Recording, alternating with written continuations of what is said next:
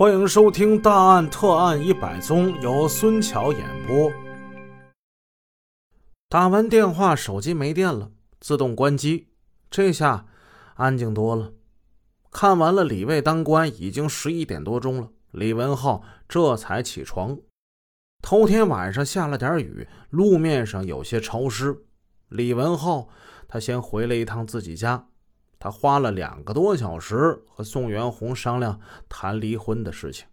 宋元红可不是那种软弱可欺的人，他并不跟李文浩多说什么，就是一口咬定离婚不行。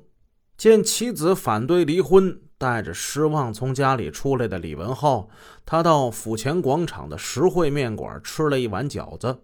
李慧那边，他的午饭是跟马小玲、孟凡军夫妇一起在百辰大酒店吃的。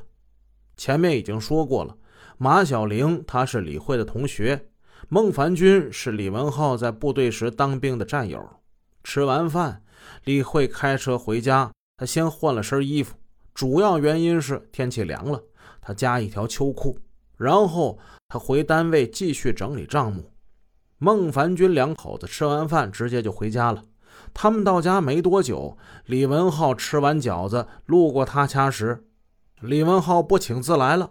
进屋还闲聊了一会儿，在闲谈之中，李文浩才知道孟凡军两口子跟李慧在百辰大酒店吃饭时，他的哥哥李文涛就在对面的包间里喝酒呢。当时李文涛是县城建局房产管理所的副所长。这天上午，他陪着一个叫吴超的人一起去办理一件不算简单的房产过户手续。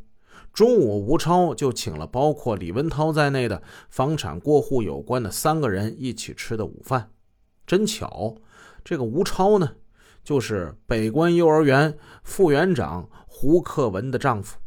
而此时的胡克文正陪着安装暖气管道的工人在李慧家的后院吃包子呢。李慧准备进包间吃饭，他通过对面包间里门缝，他看见了李文涛。于是呢，这的熟人呢，打开了门帘他打了一声招呼。有意思的是，日后李文涛和吴超在接受警方询问时，他们在笔录里对这声招呼进行了各自不同的描述。李文涛是这么说的：“我们在包间里吃饭。”大概是十二点吧，我们从门缝里看见李慧，呃，进入对门包间吃饭。李慧当时叫了一声，说：“大哥，你来吃饭了。”我就答应了一声。李文涛是这么说的，吴超呢却是这么说的：“我们吃饭的时候啊，见那个李慧跟一个戴眼镜的姑娘，啊，也来百辰吃饭。李慧见了我就跟我说：‘大哥，你也在这吃饭呢？’我说了一声‘嗯’。”多年之后，我把两个男人自作多情的这个细节告诉了李文涛。他分析说，李慧进来应该是想跟他打招呼的，因为他们在门帘的缝隙里发生了对视。等掀开门帘时，这他才见到吴超也在。于是他在打那声招呼时，就用目光扫过了这两位大哥。于是就出现了他们在笔录里向警方描述的情形。这就是小城的奇特景观。孔子云：“三人行，必有我师。”小城的人是这么云的，说：“三人中必有熟人。”记得有个义城人给我举例说：“说某年冬天，他去商场买东西，掀开大门口挡风的门帘立刻他就和门帘后面那个人四目相对，两张脸立刻同时绽开了笑容。哎呀，是你啊！两人并不是说：“哎呦，怎么这么巧呢？”买完东西要留个客户联系卡。这位先生想保留点隐私，就留了妻子的姓名跟电话。结果这售货员看了呀，你是那谁谁谁的爱人呢？常听你爱人说起你呢。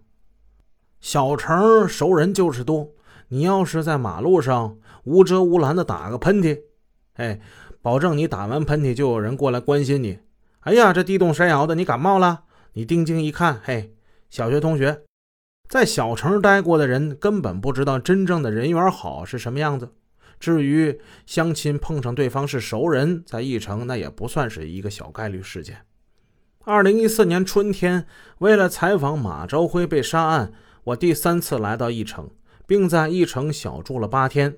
到第五天的时候，我上街就开始遇到熟人了。言归正传，回到案发那天，孟凡军告诉李文浩，他们两口子中午和李慧一起吃饭时，感觉好像李慧那情绪不太好，情绪低落。从战友家出来，缓步走上了两三分钟，李文浩就到了父母家。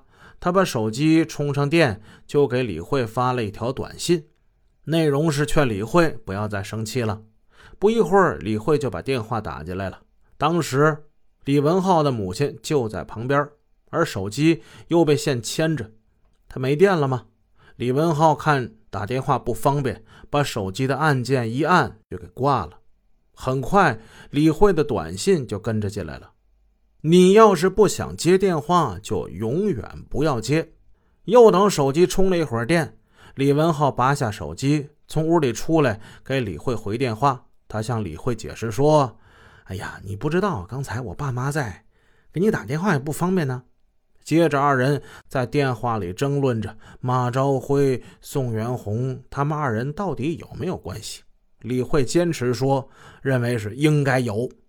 他说：“他看见马朝辉手机通话单，他们之间联系实在是太频繁了，肯定有问题。”而李文浩呢，说他不太相信。不仅如此，李文浩还开导他：“不要去管人家怎么样，首先你自己要离婚，把自己的问题先解决好就对了。”李慧对李文浩的这种软弱态度很不满意。李文浩把手机举在耳边，一边安慰他。一边沿着解放路往李慧单位方向走去。本集已播讲完毕，感谢您的收听，下集见。